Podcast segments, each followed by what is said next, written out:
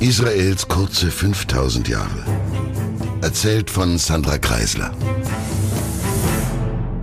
In dieser Folge möchte ich mich mit zwei sehr wesentlichen Dingen befassen, deren Vorhandensein und deren Verschwinden maßgeblichen Anteil daran hatte, dass die Juden bis heute Juden sind. Ich rede von den beiden Tempeln. Es gibt zwar Wissenschaftler, die behaupten, es habe überhaupt keinen ersten salomonischen Tempel gegeben, denn es fehlten die Beweise, und zu diesem Thema gibt es die hitzigsten Debatten.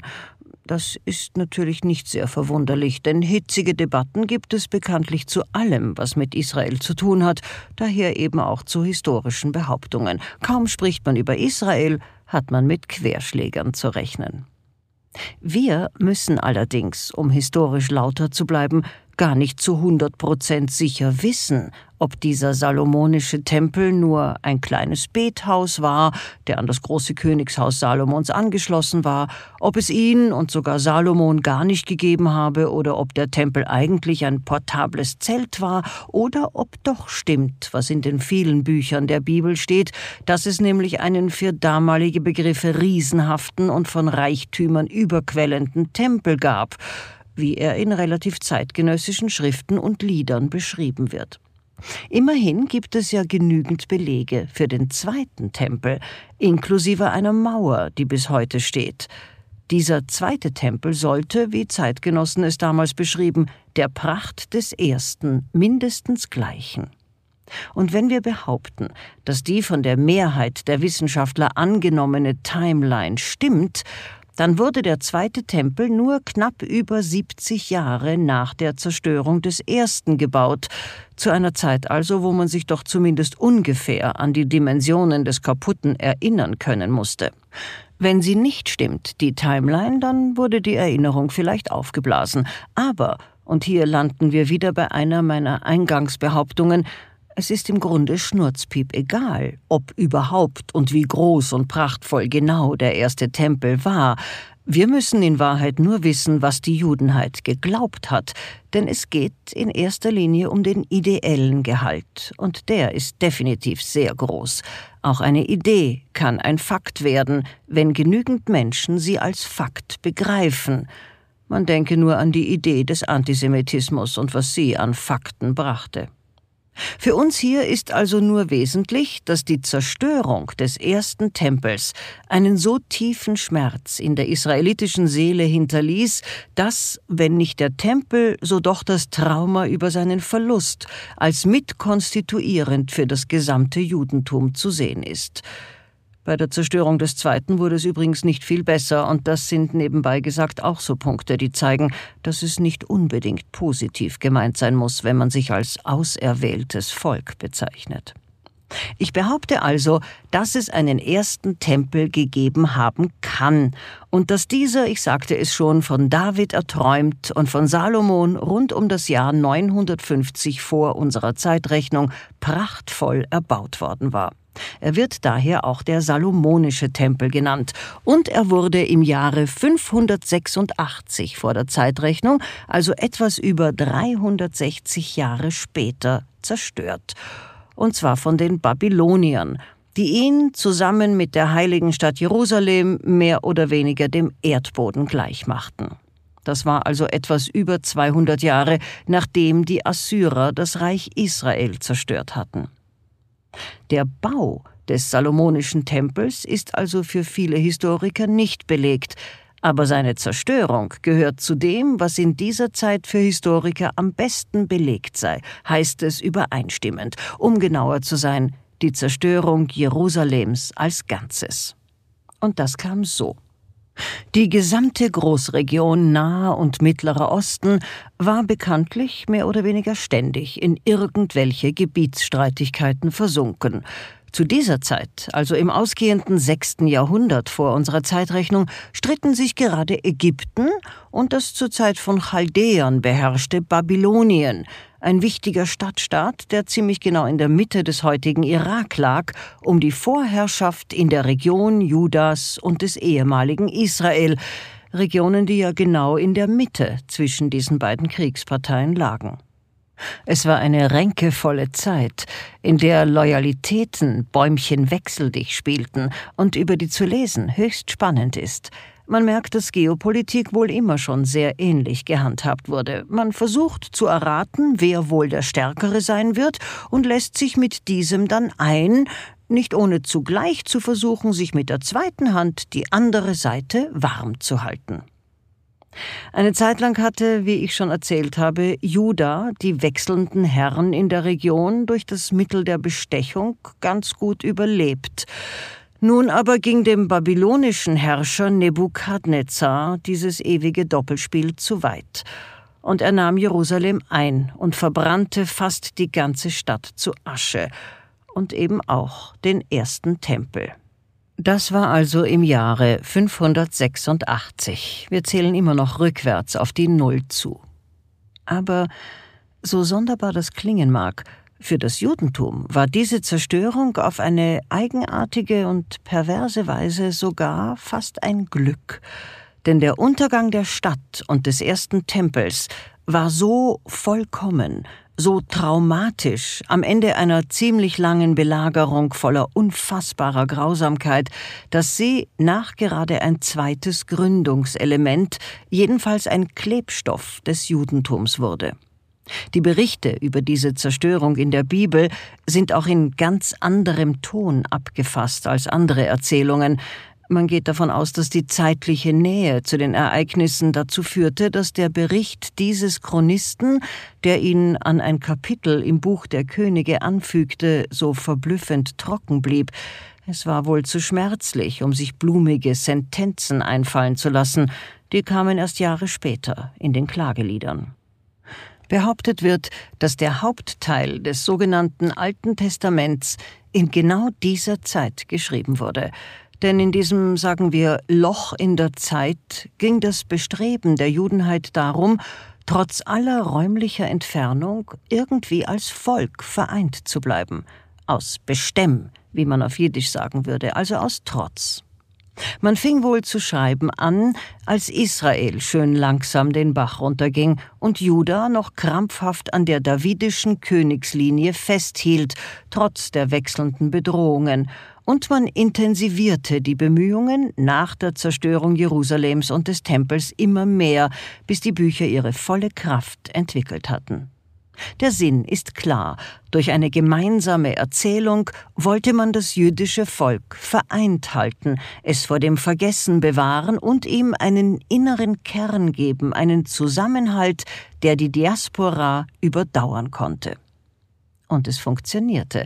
Wie man zweifelsfrei belegen kann, gab es regen Gedankenaustausch zwischen den nun in die Diaspora vertriebenen Gemeinden und den übriggebliebenen dort, wo zuvor die Königreiche Israel und Juda gewesen waren. Nebukadnezar hatte auch vorwiegend die oberen Schichten Judas entführt und nach Babylonien verfrachtet, und diese vernetzten sich erstaunlich eng. Briefe und Nachrichten flossen zwischen der Judenheit im babylonischen Exil und den anderen Fluchtgebieten wie Edom, Moab, Samaria hin und her, aber auch mit Juden in Ägypten und bis hinauf nach Kleinasien wurde korrespondiert. Man hielt sich gegenseitig auf dem Laufenden, oft übrigens mit Brieftauben, die züchtete man schon seit langem im gesamten Mittelmeerraum. Und nicht zuletzt dadurch entstand nun in Babylon eine zunehmend große, wirkmächtige und intellektuell maßgebliche jüdische Gemeinde. Der sogenannte babylonische Talmud wird ab nun dort geschrieben werden. Er hat eine Entstehungszeit von mehreren hundert Jahren und er ist vermutlich das wichtigste Werk des religiösen und spirituellen Judentums. Bis heute wird der Talmud in aller Welt studiert und ob seiner Genauigkeit und seiner ebenso fundierten wie verwirrenden Angaben und Diskussionen hoch geehrt. In Juda selbst waren hauptsächlich Weinbauern und Viehwirte zurückgelassen worden, und in den folgenden Jahrzehnten machte sich also diese ehemalige Unterschicht auf, eine eigene Oberschicht zu entwickeln, indem sie das Land immer mehr in Besitz nahm. Die Juden in der, sagen wir es mal grob, arabischen Diaspora wanderten teils weiter, teils konsolidierten sie sich in eigenen Gemeinden, teils warteten sie schlicht auf eine Möglichkeit zurückzukehren. Im ehemaligen Königreich Juda war es aber vor allem die Hauptstadt Jerusalem, die so heftig zerstört und deren Bevölkerung vertrieben worden war. Die restlichen Gebiete Judas blieben weitgehend verschont, vermutlich weil sie sich sofort unterworfen hatten. Die Babylonier bemühten sich, so behauptet die Mehrzahl der Historiker, ebenso wenig wie die Ägypter um einen Bevölkerungsaustausch in von ihnen eingenommenen Regionen. Sie ließen zwar Leute deportieren, erzwangen aber keine Neuansiedlung von eigenen Untertanen in eroberten Gebieten. Als also Nebukadnezar wieder abzog, ließ er die Region Juda einfach in Schutt und Asche zurück vermutlich schlicht als Pufferzone zwischen seinem Reich und Ägypten. Nach der Zerstörung Jerusalems und der Zerstreuung der Nomenklatura aus Juda ergehen sich die alten Schriften vorwiegend in langen Listen von Geschlechterregistern, man sammelte, damit die Menschen, wenn das Unbill vorbei ist, einen Anspruch stellen konnten auf ihr verlorenes Land, auf ihre Familienbesitztümer und damit sie und andere ihre Identität bewahren konnten. Und so konnten mit den Jahren auch viele wieder in ihre zerstörten Gebiete zurückkehren und ihre alten Höfe wieder einnehmen.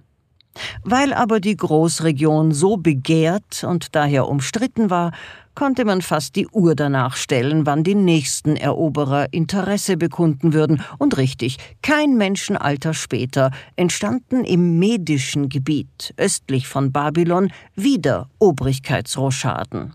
Es putschte sich dort ein gewisser Herr Kyros an die Macht, und der war offenbar ein recht begabter Herrscher. Er gründete das Persische Reich das, was heute der Iran ist. Und seit damals, seit dem Jahre 550 vor unserer Zeit bis heute, kann man dieses Reich immer wieder dabei beobachten, wie es seinen Machtbereich ausbreiten will, am liebsten bis in den Westen, um mehr Einfluss in der Welt zu bekommen. Mal mit mehr, mal mit weniger Glück. Und damals mit mehr. Neben seinen kriegerischen Erfolgen erwies sich Herr Kyros nämlich auch als höchst treffsicher in der Art, sich beim Volk beliebt zu machen. Denn im Unterschied zu den anderen Herrschern ringsum und besonders im Unterschied zu den persischen Herrschern heute, gestattete er ihnen nicht nur ganz offiziell zu glauben, was sie wollten, er unterstützte sie sogar darin. In Babylon holte er die Götzenfiguren vom Speicher und stellte sie wieder auf, und in Jerusalem, man höre und staune, da bezahlte er sogar den Bau des zweiten Tempels. Ha! Alle liebten ihn. Natürlich rühmte er sich auch ausführlich seiner Gnade, ganz nach dem Motto tue Gutes und rede darüber, und deshalb wissen wir auch heute davon. Dieses Edikt des Kyros, in dem er ausgesprochen ausufernd davon erzählt, wie großartig und lieb er zu all seinen Subjekten sei, wie er alle Götter, wie er sagte, befreite und sich um Gerechtigkeit bemühe und darum in Frieden bis ins Hochland von Kurdistan hinein über alle seine Untertanen zu herrschen, dieses Edikt ist legendär und es war schon, bevor der Tonzylinder mit der tatsächlichen Schrift gefunden wurde, allen Historikern bekannt, denn es wurde in vielen anderen Schriften lang und breit davon erzählt. Und erhalten blieben dazu auch die königlichen Rechnungen, die die Maße des neuen Tempels und seine Kosten, ebenso wie jene von anderen wiedererrichteten Tempel in der Region, genauestens auflisteten. Für Historiker auch ganz praktisch. Aber herrscherischer Eigennutz oder nicht, dass die Juden wieder einen Tempel bekamen, das war eine Großtat. Und weil diese mal nicht von einem König aus der davidischen Linie über die Region Juda und Israel gekommen war, änderte sich ganz praktisch auch das Narrativ der Israeliten. Gott spricht jetzt zunehmend mit dem gesamten Volk Israel und nicht nur mit den Hohepriestern. Der Bund wird erneuert, und zwar mit Otto, nein, Moische Normalo. Das ist die Zeit, in der das Volk Israel beginnt, nicht mehr die vererbbaren Königslinien als Kern und in den Chefpositionen zu sehen, sondern sich zunehmend einer Art Waisenrat zuwendet, der damals noch die Propheten genannt wird. Diese Veränderung wächst dann später mit den Jahrhunderten zu einer, nun sagen wir, priester- und papstlosen Ideologie. Bis heute kennt das Judentum nur den Bund des Einzelnen mit Gott, und dieser wird durch eigens dafür ausgebildete und vom Volk angestellte Vordenker interpretiert. Aber ich greife vor, denn damals gab es natürlich noch Hohepriester, die zwar ebenfalls vom Volk oder den jeweiligen ausländischen Herrschern engagiert waren, sich aber dennoch ziemlicher Macht erfreuten. Und die Juden kehren wieder heim. Bereits im Jahre der Verkündung des Edikts von Kyros 538 vor der Zeitrechnung strömen sie nach Hause. Zeitgenössischen Berichten zufolge kommen immerhin fast 50.000 Menschen zurück nach Jerusalem wobei es in Ägypten, wohin ja auch einige geflohen waren, wieder mal ein bisschen Krieg gab, und das hat sicher auch zu den Heimreisen beigetragen. Aus Babylonien, wo jetzt Frieden herrschte und es den Juden vergleichsweise gut gegangen sein soll, kamen nicht ganz so viele Juden wieder zurück. Babylonien, Chaldea, wie es auch bezeichnet wird, wird also, wie bereits gesagt, ab jetzt mit den Jahren zu einem wesentlichen jüdischen Zentrum in der arabischen Welt.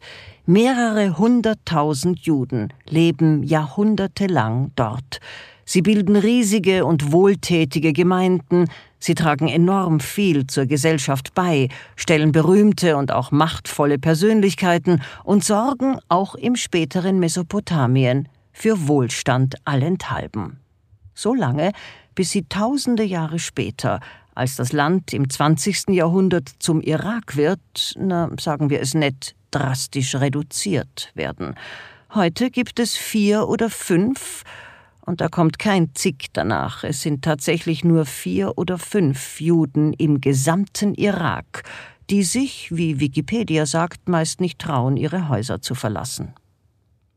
Der Aufbau des zweiten Tempels, um in unsere Geschichte zurückzukehren, ging allerdings eher zäh voran. Erstens verlor Kyros wohl das Interesse.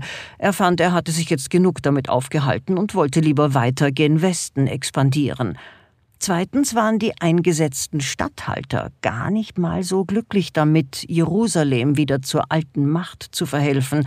Sie hatten in den anderen Regionen, etwa Samaria, einiges aufgebaut und wollten das nicht so leicht wieder abgeben. Und dann wurde Kyros bei einer Schlacht gekillt, und sein Sohn übernahm das Ruder. 22 Jahre lang wurde gebaut, sogar länger als der Berliner Flughafen. Um die Jahreswende zu 515 vor Beginn der Zeitrechnung war der zweite Tempel, der, dessen Westmauer man heute noch in Teilen sehen kann, fertig. Und das wurde mit einem großen Fest gefeiert. Wobei man vielleicht doch dazu sagen muss, dass der Tempel ausgerechnet 70 und ein Jahre nach der Zerstörung des ersten Tempels fertig war, das ist symbolisch so aufgeladen, dass es auch etwas anders hätte sein können. Oder umgekehrt, weil diese 70 Jahre, die eben als ein Menschenalter galten und für die es eine Prophezeiung gegeben hatte, so wichtig waren, hat man sich vielleicht dann im Endspurt beim Bau erst so richtig beeilt. Jedenfalls gab es wieder einen Tempel, endlich. Und es gab eine israelitische Nomenklatura, die sich mit den persischen Herrschern gut arrangiert hatte. Es gab relativen Frieden für weitere fast 70 Jahre. Und dann kamen die Griechen und wollten die Region des fruchtbaren Halbmonds übernehmen. Und davon erzähle ich das nächste Mal. Bleiben Sie mir treu und bleiben Sie gesund. Eine Produktion von MENA Watch, dem unabhängigen Nahost-Think Tank. Auf unserer Website finden Sie täglich aktuelle Informationen und Analysen. Besuchen Sie uns.